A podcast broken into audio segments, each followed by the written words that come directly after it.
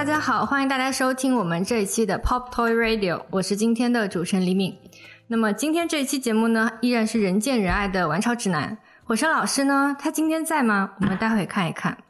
那么我今天跟我们一起搭档的是谁呢？他就是在艺术圈中冉冉升起的一颗星星，艺术家美影。欢迎美影的到来。Hello，Hello，我们现在已经改名叫 Pop Toy Radio，简称哦 PTR。说话的是谁呢？刚刚说话的是好久没有来的火山老师。大家好，我是火山，很久没来哈。我们今天请梅英老师来呢，其实上期节目也讲过，就是梅英老师最近的举动还挺多。这个月的月初，在今日美术馆办了他的个展《白日梦游》，然后在 Interflow 发了限量的艺术雕塑还有版画。上周末在北京的小山画廊开幕的一个群展里面，这个群展叫“面包掰开了人”。梅影呢也是参展的艺术家之一，我们就想说找梅影来聊一下他的创作。呃，他最近在各种媒体的曝光其实很多的啦，呃，就接受了很多媒体的采访，但是上我们的播客其实还是第一次。我们就先从你的个展开始吧。白日梦游这个展开幕的时候我也去了，那天我看到你问你心情激动吗？你说还好，为什么？整个展览结束了之后，也有点像做梦了一样的那种感觉，就是从刚开始，就因为今年不是一直有疫情嘛，然后反反复复的，其实展览也不是很好确定。确定了之后，这一个月以来，包括 Inner Flow，还有就是我们的策展人非常用心，一起做了这样子的一个展览，还挺感动。就大家对细节呀、把控都很到位。如果是感动的话，应该也是激动的一种感觉吧。差不多吧，更多的可能是感动吧，因为是我第一次展览嘛，也没有想到会是在就这么大的一个美术馆，包括大家对我想法都很支持，大家都非常的热心，就是很关心这件事情，都有在努力想把这件事情做好。就好像我们在做 PTS 一样，虽然说它不是那种大的潮玩展哈，就哪怕是一个小的个展，就好像很多人都愿意参与其中，都愿意在这个过程当中贡献出自己的一点力量。非常好，就是感觉到泡马特还有 Inner Flow 整个团队的这种氛围就特别好。那展览的名字叫《白日梦游》，就我看你接受采访的时候说，梦特别像是一种创作的状态。有时候我不会预先想要画成什么样，直到画的时候才知道原来是这个样子，有点像白日梦的一种无意识的状态，伴随着一些记忆的片段。这次个展你带来了哪些作品？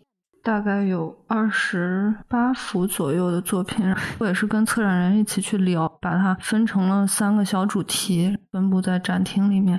一个是花园，空气中有尘埃和你好世界。花园是比较偏自然一点景观的东西。那时候一九年底吧，去青海玩了一圈，那时候就看青海一路上都是连绵不断的山。还有就是那些牛啊什么，就是牛的背和山，感觉它们长在一起啊，都是一样的形状。风很大嘛，你朋友在比较远的地方向你喊的时候，你你耳边混杂的是那个风的声音，还有朋友碎碎断断的那些话，觉得身体就很轻，整个融合在那个环境里面。刚刚讲完了花园，讲到青海，然后你有一部分是跟外太空有关的一些创作。对，你好世界名字我知道，这跟火山哥有点关系。他们那次去采访，是你好朋友吗？是的，是的。那你介绍一下你好朋友。呃，你好朋友呢，嗯是我们关注当代艺术家的日常的一个微综艺，里面会有一些内容的输出，有关艺术家的创作的灵感、创作的呃主题，还有他们的日常的生工作生活，有一点微综艺的感觉的一个小短片啊。每一期片子大概是十分钟的样子。美影是我们的第一期被访艺术家，这个栏目里面设置了两个人，一个探访者，一个受访者。本期节目的受访者呢，会作为下一期节目的探访者，会连成一条线，所以这就是很有趣。那次我们去梅影那儿采访，你知道吧？然后他画的那个作品，他画的那些毛绒玩具嘛，毛绒玩具最中央的位置呢，特别鲜明的位置，他设置了一个开关，开关上面有一个个我知道 on。，我知道。当时的美影的描述是，这个开关呢，就是很多毛绒玩具不都有那种拟声可以说话的那种毛绒玩具，嗯就你说什么，他就跟你学什么。嗯，然后当时王婆就问了一下，呃，当你按下开关，你你会想他第一句会说出来的是什么？没有，就说我也不知道是什么，有可能是你好世界，Hello World，就好像本来没有生命的一个事物哈，它在向整个世界打招呼一样，就仿佛在告诉大家我来了嗯啊，就是挺有意境的吧。但是那个灵感只是美影迸发的哈，但是事后我发现他居然把它设置了成在他的展中 对应用成哦，了一个所以名字，对。火山其实参与了梅影的创作。通过我跟梅影的接触哈，可能这这这段时间接触的很多了，就是我会发现他是一个，嗯、首先是一个很敏感的人，就是他会发现是呃周围生活中的一些细节，呃，就哪怕是他平时很少见到的，他会试图去了解他，用他的方式去了解他，就在脑中形成自己的画面嘛，然后表达在他的作品当中。嗯，就地取材。对，就是就地取材，就好像刚才在研究我的话筒一样。我感觉回去之后，那个话筒就会出现在他的作对。这个问题，刚才我也问他，他会关注这些东西。首先，他是他这些东西是会对他产生兴趣的，不像其他的人对艺术没那么敏感的人，他呃看他就知道是他是一个物件，可能和他没有关系。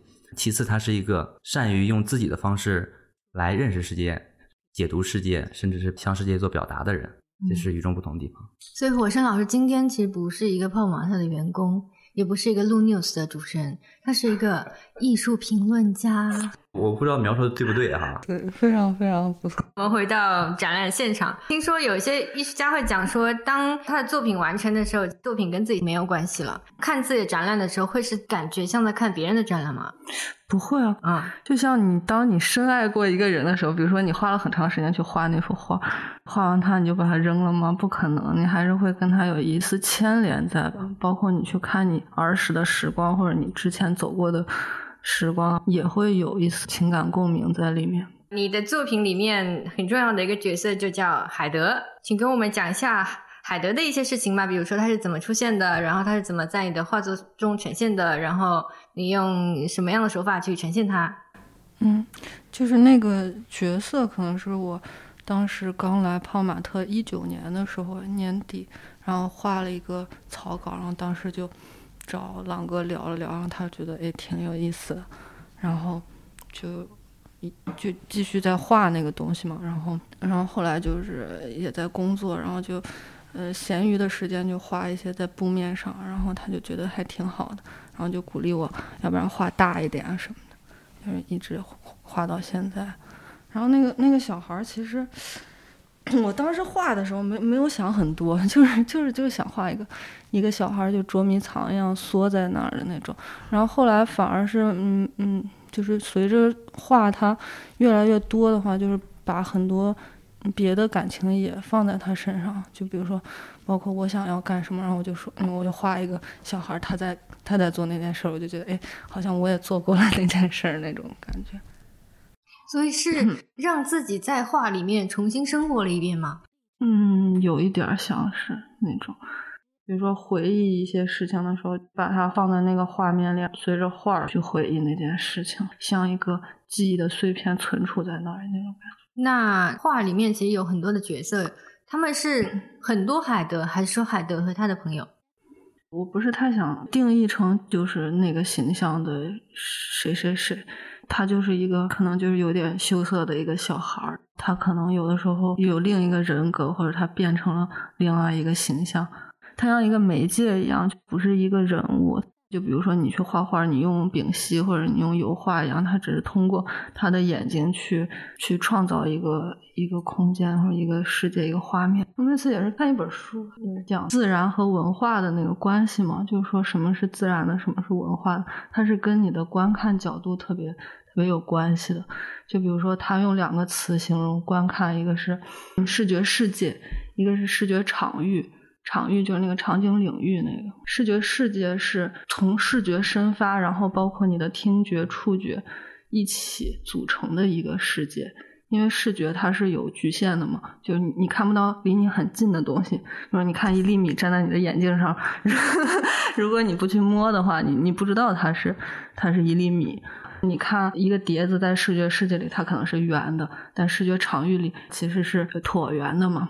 我们文化发展就是通过在视觉世界和视觉场域里的两种不同，去把文化这个东西给提取出来，慢慢的到现在这样。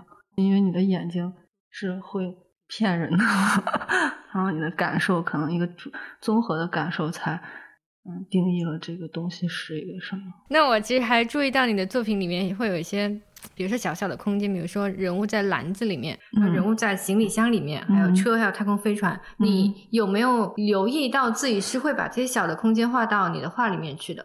它是一个有意为之的，还是说无意识的？你会发现，哎，怎么画了那么多的小小的那些空间？其实也不算，就是刻意的，就是画。大学开始学 fine art，后来转到那个玩具设计嘛。就是我对绘画，就比如说表达情感的那个方式，可能基于这两个方方面的，就是一个叠加。就包括我上大学学玩具设计时候去学那个绘本，老师讲就是绘本怎么绘制啊，然后就很系统性的告诉我们怎么去把一个故事。就是有高潮，有迭起，然后有有人物怎么去交融在一起，就那个知识可能就渗透到你的那个脑子里面。就比如说你去表达一个东西，就好像情不自禁的会画一些那个，但是我又在跟那个东西做抵抗，就我不想把那个东西画的特别明确，因为如果画的特别明确，它就少了一些那个想象的空间，可能少了一些所谓的那种诗意的那种东西。个展里面其实有一些作品是跟外太空有关的。嗯，呃，当你想到外太空的时候，你最先感受到的是什么？感受到可能就是未知，有一点点的恐惧，但是又有一点点的向往。前一段看了那个红砖美术馆的那个徐冰老师的个展，他不是把他的那个文字天书送上了那个太空吗？就是他通过一个火箭，然后送上太空，但是那个没有送上去，那个火箭。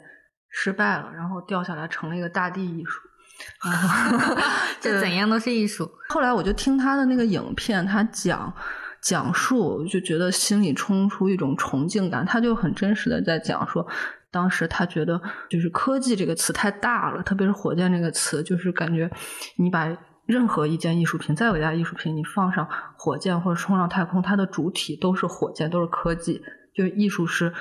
嗯，没有一点重量的，就是它是很轻的存在，很轻很薄的存在，只是说有一个很大的形式去把它托付在那儿而已。但是他就讲说，我们艺术的作用是什么？就可能就是填充，就是科技和人文之间的一些缝隙，就是我们嗯别人看不到的，可能科技触摸不到的角落，我们去用艺术去触摸。我画那些太空人也是这样，我不是那种理科生或者对。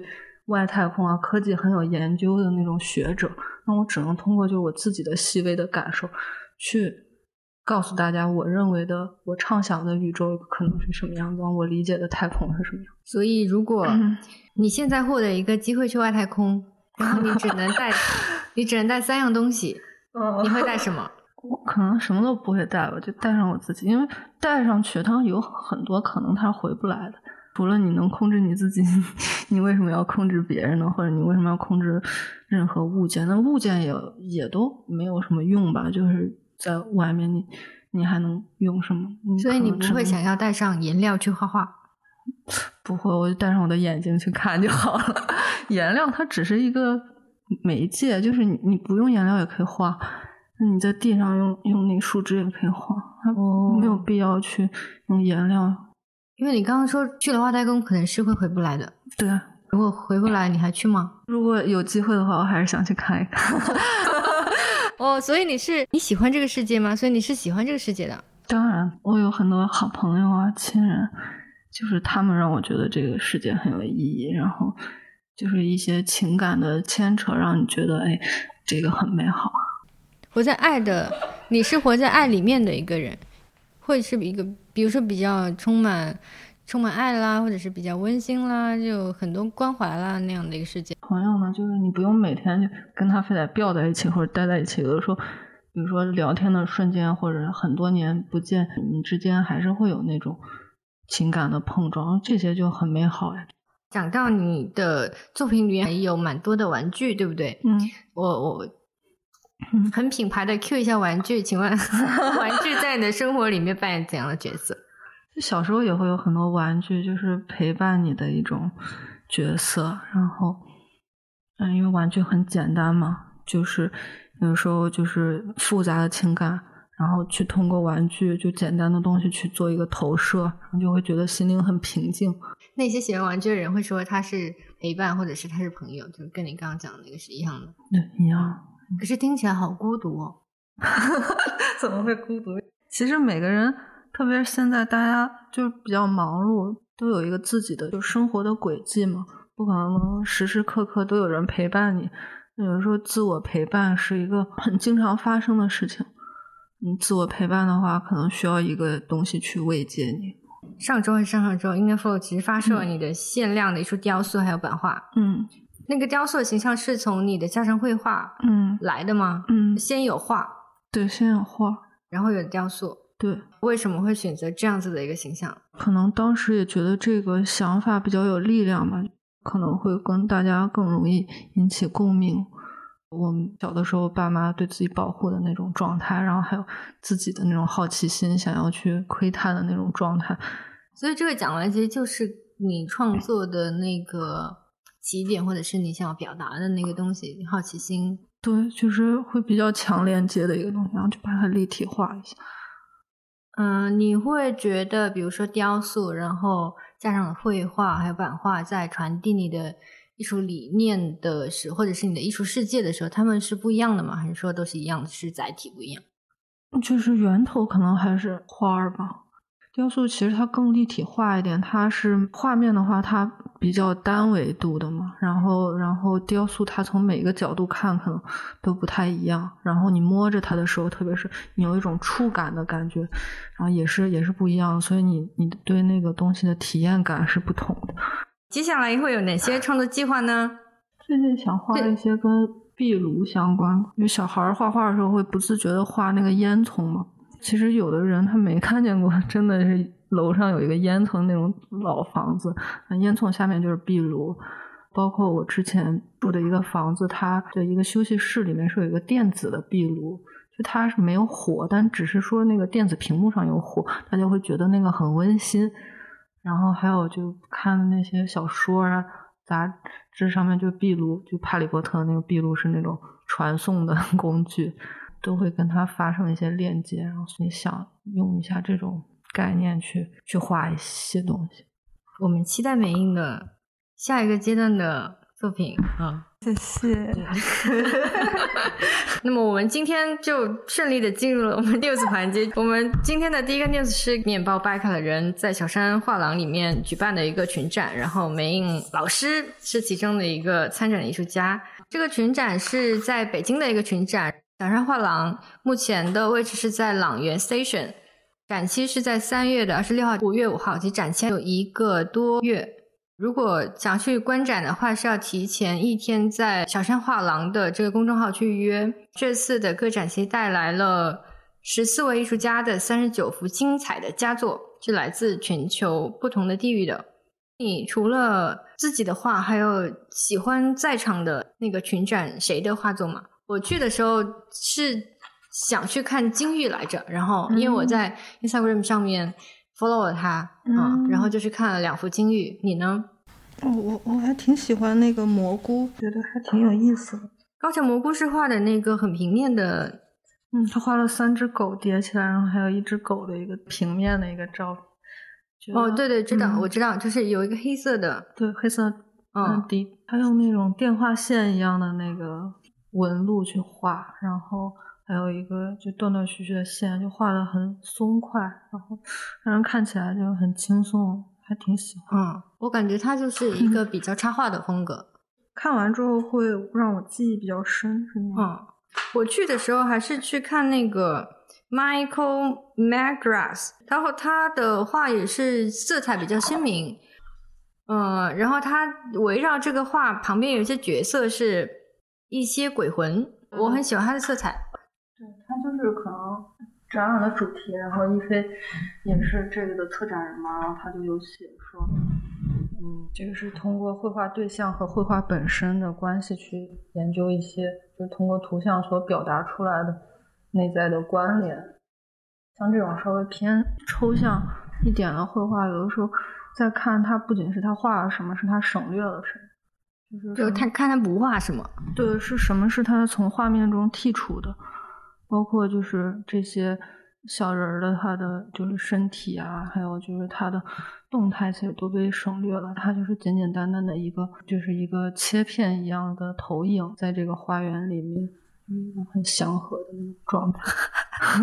说到祥和的话，你那个个展里面，我最喜欢就是那幅超大的绿色的。然后我看你接受采访说，嗯，那个其实是是你很平静的一个状态画的一个那个大花园吗？在水里面哦，那个小孩，对对对，是，所以可能就跟讲那个平静的感觉会有点像祥和。嗯嗯，可能中国的藏家会蛮喜欢卷田遥吧，就是那种比较有日本的感觉，然后可能会比较像漫画，但他自己说会比较像浮世绘，夹杂那个壁画的，嗯。一些媒介在里面，就包括他用一些，嗯，颜料也是，就是壁画里会用的材质和颜料，还是挺突出的，会有樱花，日本的那种美学，樱花呀，少女。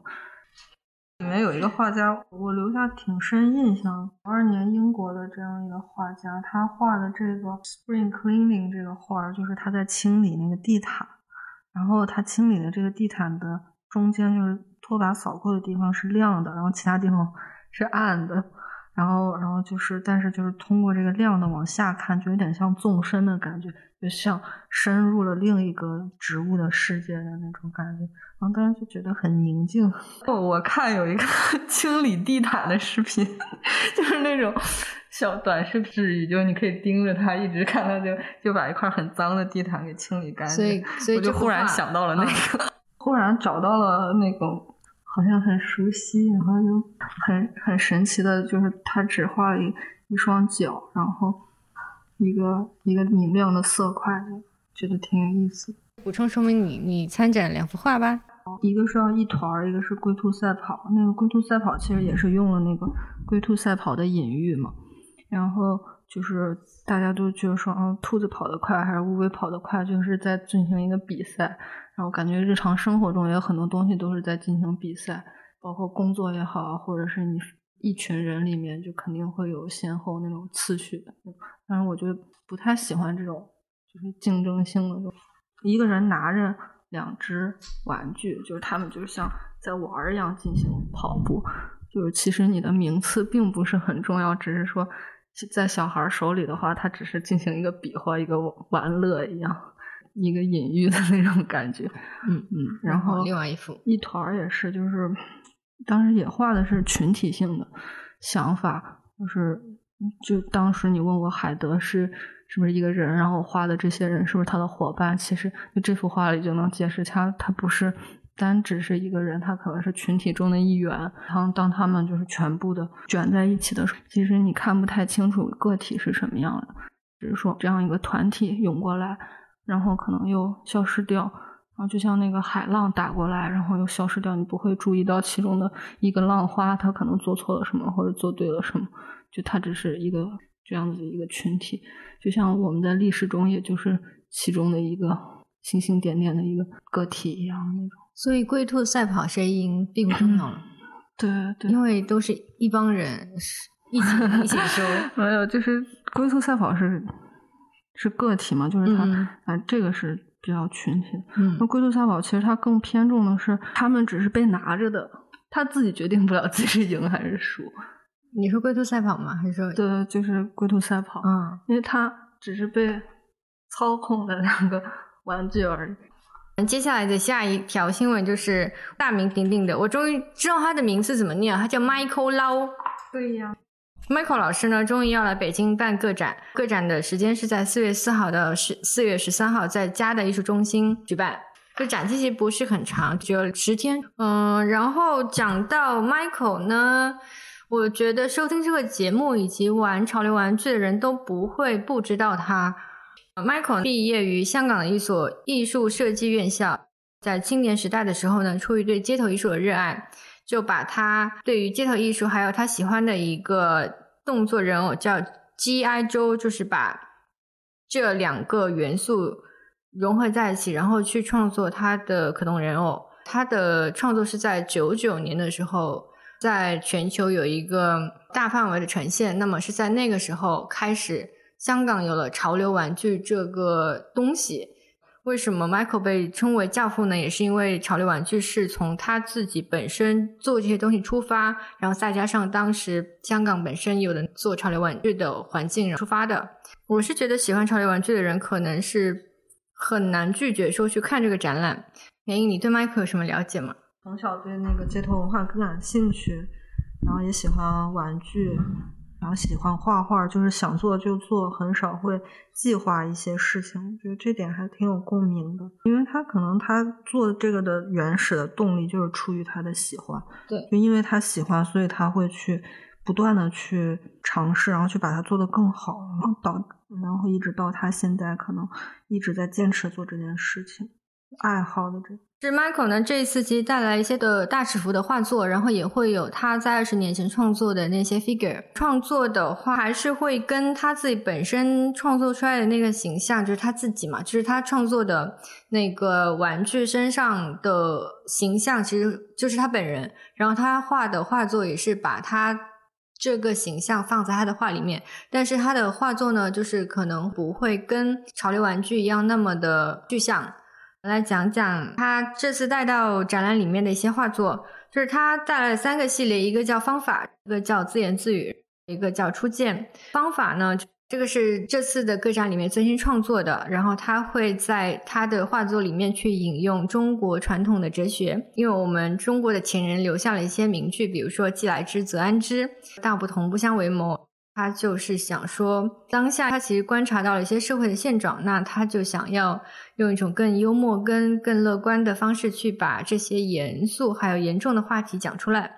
然后还有一个系列叫自言自语，嗯，自言自语，他就是说讲自己其实有自言自语的习惯，因为他其实本身创作的时候是一个人待着，那他就想到说，在疫情跟社交、社交隔离的这个大环境下，其实大家可能会被这种气氛跟环境逼得好像疯了一样，就可能会在家里隔离的时候会跟自己。自言自语，然后自说自话，然后他就想说，我们到底要怎样通过自言自语的方式来让自己开怀，还有反思，这是一个自我了解跟自我发现的过程。哦，最后一个系列是初见系列，这个系列就跟疫情其实没有很大的关系。呃，二零一九年的时候，他其实受到了一个当代艺术馆的委托，然后去对斯努比的七十周年的展览进行创作。这个初见的系列就是从那个时候延伸出来的。Michael 说自己是一个喜欢 character 的人，他说不希望大家看到一个公仔或者是一个图案就就那样过去了，就想要去更多的展现跟他们有关的东西。他就通过这个系列去展现这些角色第一次出现在这个世界上的时候，跟这个角色相关的一些时间、故事，还有一些画面。同时也会去呈现他们在故事里面的一些亲密的伙伴。这个系列是关于朋友的故事，他就希望说这些画作能够勾起大家关于童年的美好的回忆。最后一个，他分享了他的一幅作品，叫《是我们做到了》，就是他跟疫情的联系也很紧密。他就想说，在二零二零年香港疫情爆发最严重的时候，他感觉到自己身处这段历史之中，是想去通过这个作品把这段历史。记录下来，所以，嗯，其实不管我们写作也好，然后不管是艺术家去创作架上的绘画也好，去创作雕塑也好，呃，都是一种记录时间还有记录历史的一个途径。所以他就想说，这个疫情是不是人类造成的？然后我们是不是能够通过一些方法去改变它，还有战胜它？这里面其实包含了他的疑问跟反思。好的艺术家一定是对自己的时代有所反思，还有有所呈现的那些艺术家。我觉得非常有意义的一点就是，在这个四月底，他在苏富比会去拍卖他的一件作品，然后他作品所得的呢，全部都会捐献给香港的慈善组织，去帮助在这次疫情里面受到影响的低收入的家庭儿童。这个是艺术家能够非常有社会关怀的一个表现。然后他带到这次展览里面的那个 figure 呢，嗯，名字的系列叫《疯狂儿童》，然后他会在这个展览里面去呈现九款 figure，这个 figure 里面每一个都有一个神秘的组件，如果你把这些神秘的组件组合起来，就会拼出 Michael 本人。他就说这个设计其实有点类似盲盒的雏形。美影，你看过 Michael 的那些玩具吗？嗯，我在有一个朋友的办公桌上看见过。哦，Michael 他自己本身创作这些人哦都是他身边的朋友，就是这些角色。哦，嗯嗯，艺术家都是从自己身边的东西去取材，对，嗯，很街头嘛，就是穿着嗯一些很潮的衣服，然后那些那些角色可能就很很哦。今天还看了一个跟 Michael 有关的纪录片，就是说他会挑去呈现哪些朋友嘛。嗯然后因为 Michael 本人是一个蛮靓仔的人，蛮靓仔，对 今天说话非常广东。对，很有型。对，嗯，是 Michael 自己讲过一句话，叫“所有的艺术品都是玩具，然后所有的玩具都是艺术品”，这是他的一个艺术宣言。嗯对，然后他就说，就是有有媒体会采访他说，玩具这个概念现在对你来说像什么？然后他就说，呃，玩具这个概念对我来说，其实现在更多像玩物，就是每个人都有一些属于自己的值得收藏跟珍视的东西，他们对你产生意义，然后让你获得满足。他最后也说了一句：“艺术本身也是属于我自己的玩具。我挺喜欢他的心态的，就没有太把这个当一个当一回事儿，就是当成那种很严肃、很认真、很学究的那种态度去做，所以他的作品啊，他的玩具才会是这种这种调性的。”怎样的调性？比较松弛。对，比较松弛，他做的和他想的也都是一样的，就是证明他是一个很 很整体性的人。下一条新闻是在北京的七又五分之一空间有一个跟潮流相关的一个展览，叫 Z 时代。这两两位艺术家也是韩国来的，一个叫 Kim Jong Young，还有一个叫 Kido。三月二十五号到四月二十四号，展期是一个月，还不错。我自己本身是去看了这个展览，然后我会觉得它跟 Michael Lau 有点像的，就是。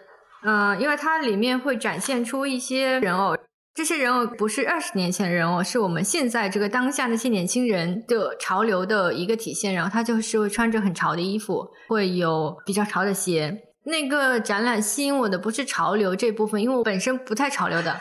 那么我比较喜欢的是那个。它会展现韩国当下的年轻人的那种生活的状态，就是有一幅画是在女孩子在房间里面，她可能就在玩一个电脑，呃，就是一个很日常的一个状态。然后那个会有她的房间里面的各种摆设。我超级喜欢的是也蛮大的，是一个男孩子还是女孩子我忘了。那个人就坐在一个舷窗，就是飞机的舷窗旁边，然后就看着外面的暮色。我很喜欢那种体现出来的气氛。还有一幅是男生女生然后依偎在一起坐在火车上，这可能是我本身想要谈一个甜甜的恋爱的那种投射。所以所以有谈到吗？没有，我每天都在找男朋友。广而告知一下。刚刚有讲过说，那两位艺术家都是深受街头文化影响的，还有一个就是深受《灌篮高手》所影响。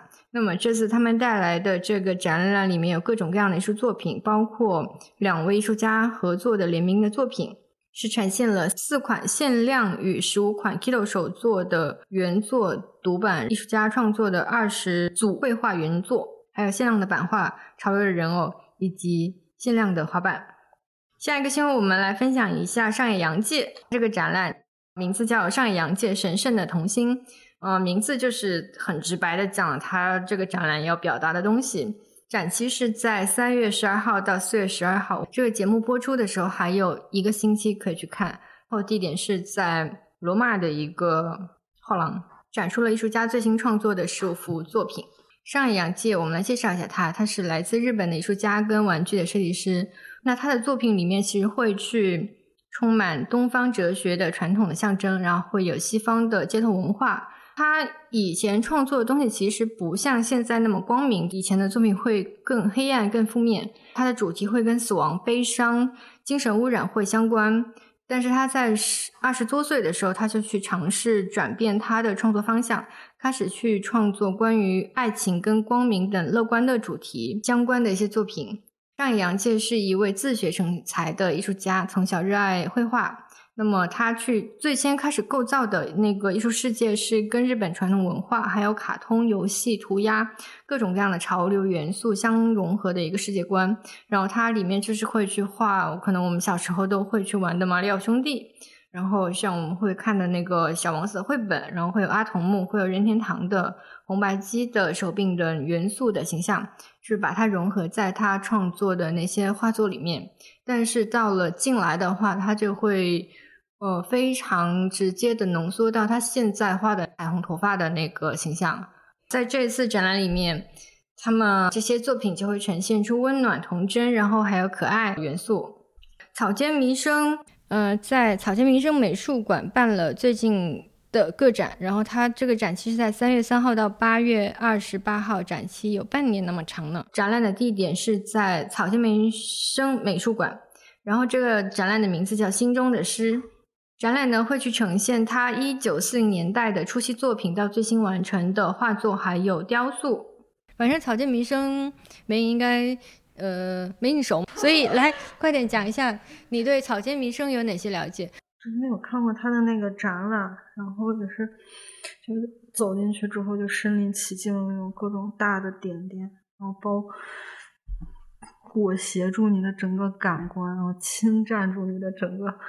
视觉的系统就是就是还是挺震撼的那种。他就说这些点点是他所看到的宇宙，嗯，就是他所看到的一切都是原点，然后他自己本身也是这个原点的一个化身。他画的这些原点就是整个宇宙，宇宙还有生命就是他所描绘的重点。这些宇宙还有生命就是以原点的这个形式去表达出来，就非常的抽象。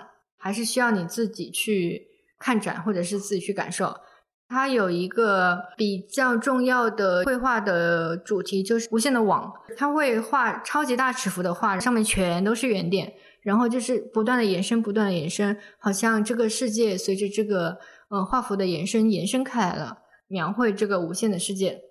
对，就感觉很大的东西其实跟很小的东西是一样的东西。看很多星球，其实微观里它也是一个一个点，然后互相有关系，像网状一样互相联系的。在这次展览里面，会去展出包括日本画、油画、水彩、粉彩等呃材料跟技法的二维作品，然后这样的雕塑。最近几年不断创作的大型丙烯绘画系列《我永恒的灵魂》作品，描绘出他拿起画笔后脑海中不断涌现出的景象。就是草间弥生的创作，其实跟他的精神状态是有关系的，因为他本身是有精神官能症，他会有很多的幻觉，会有很多的幻象，所以他创作的作品就是跟他的幻觉跟幻象相关的一些东西。他这次展览里面，因为会有什么什么装置，然后会有画，我比较喜欢他那种，呃，色彩非常鲜明的那种，嗯，彩色的画，就是拼在一起。感觉在视觉上还是很愉悦自己的眼睛的，嗯，可能就是人就是会喜欢那种装饰性很强的东西吧。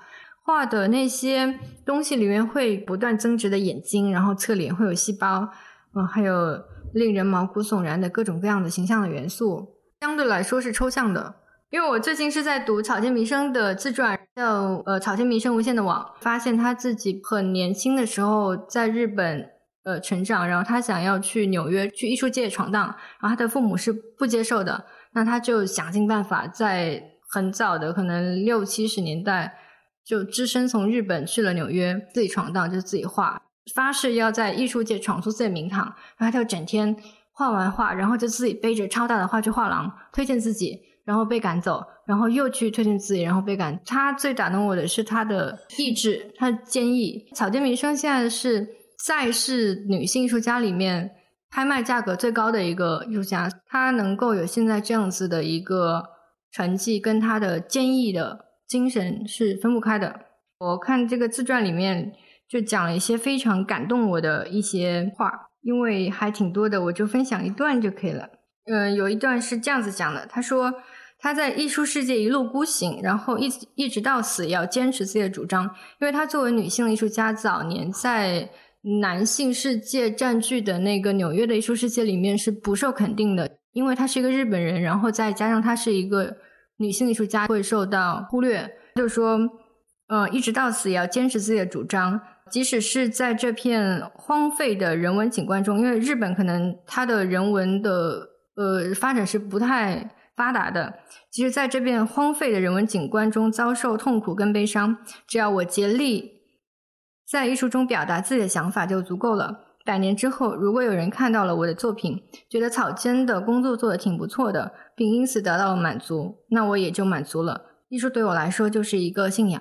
然后他的精神病院的旁边设了一个工作室，就是离他的住的那个精神病院是很近的。然后他每天起床之后就去工作室画画，然后画画画，可能画到了五六点，然后就回去精神病院继续住。然后第二天不断的重复画画的时候，其实是会画的非常快，因为以前他的父母是不支持他创作的嘛，所以他就说随时有那种画笔被抽开的那种恐惧，所以他就会不停的画，不停画。